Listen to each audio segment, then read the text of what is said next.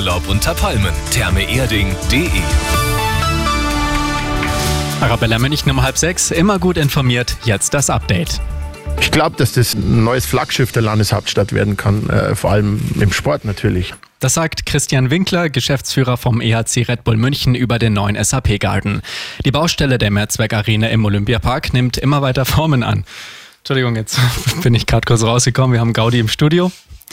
Aktuelle Bilder sehen Sie auf radioarabella.de. Entschuldigung, mein Heuschnupfen, ich musste gerade niesen. Soweit zur Erklärung. Ja. Ja. Entschuldigung. Das kann zwei erwachsene Männer auch schon völlig rausbringen.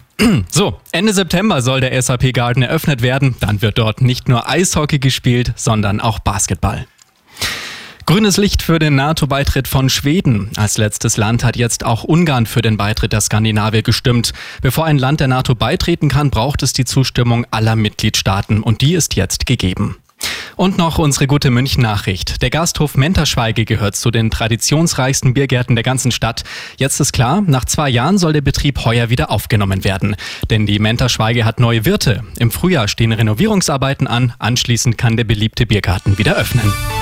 Immer gut informiert, mehr Nachrichten für München und die Region wieder um sechs. Und jetzt der zuverlässige Verkehrsservice mit Andi Karg. Jawohl. Und Gesundheit an der Stelle. Ja, ja, ja.